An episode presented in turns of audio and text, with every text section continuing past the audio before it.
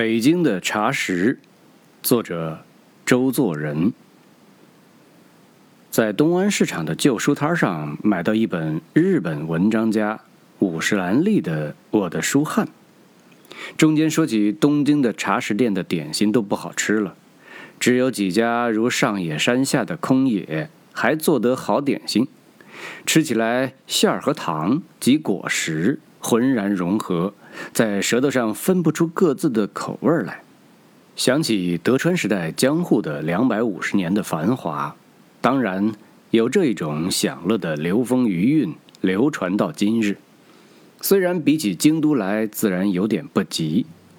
北京建都已有五百余年之久，论理于衣食住方面应有多少精微的造就，但。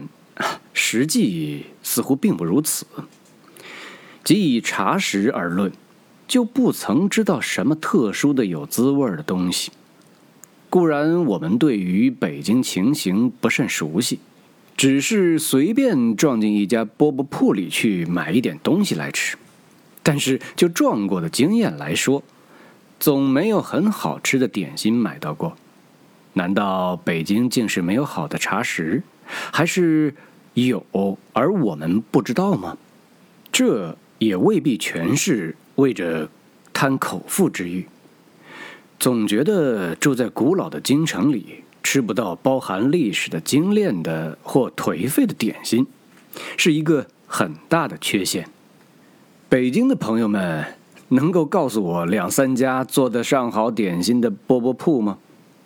我对于二十世纪的中国货色有点不大喜欢。粗恶的模仿品，美其名曰国货，还要卖的比外国货更贵些。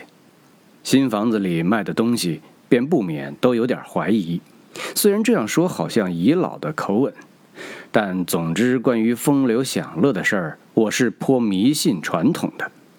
我在西四牌楼以南走过，望着义富斋的丈许高的独木招牌，不禁神往，因为这不但代表。它是义和团以前的老店，那模糊阴暗的字迹又引起我一种焚香静坐的安闲而丰腴的生活的幻想。我不曾焚过什么香，但对于这件事儿很有趣味。